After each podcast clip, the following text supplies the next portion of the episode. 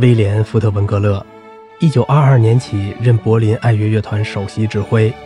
他在纳粹统治期间留在德国，尽自己所能保护乐手。一九四四年，柏林爱乐的一场音乐会后，福特文格勒邀请装备部部长阿尔伯特·斯佩尔去他的休息室。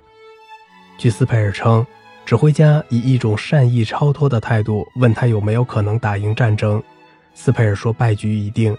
建议他在下一场音乐会后留在瑞士，不然可能会被敌人清算。那我的乐团怎么办？他抗议。斯佩尔向他保证会保护乐团，福特文格勒才如释重负地离开了德国。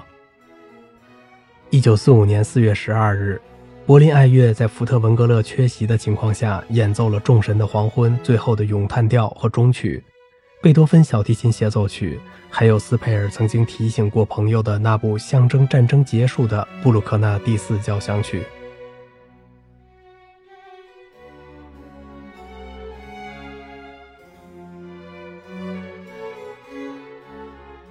在纳粹时代，葛培尔和格林都曾各自扶持福特文格勒和卡拉扬竞争柏林的音乐至尊地位。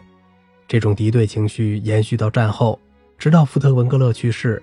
据伊丽莎白·施瓦茨科普夫回忆，一次她与丈夫沃尔特·莱格和福特文格勒一起吃午餐，话题谈到了萨尔斯堡音乐节。莱格偶然提到了卡拉扬的名字，福特文格勒的脸色越来越沉。最后他说：“如果那个 K，他从不说卡拉扬的名字。如果那个 K 在那里，我就会演一场他们讨厌的曲目。”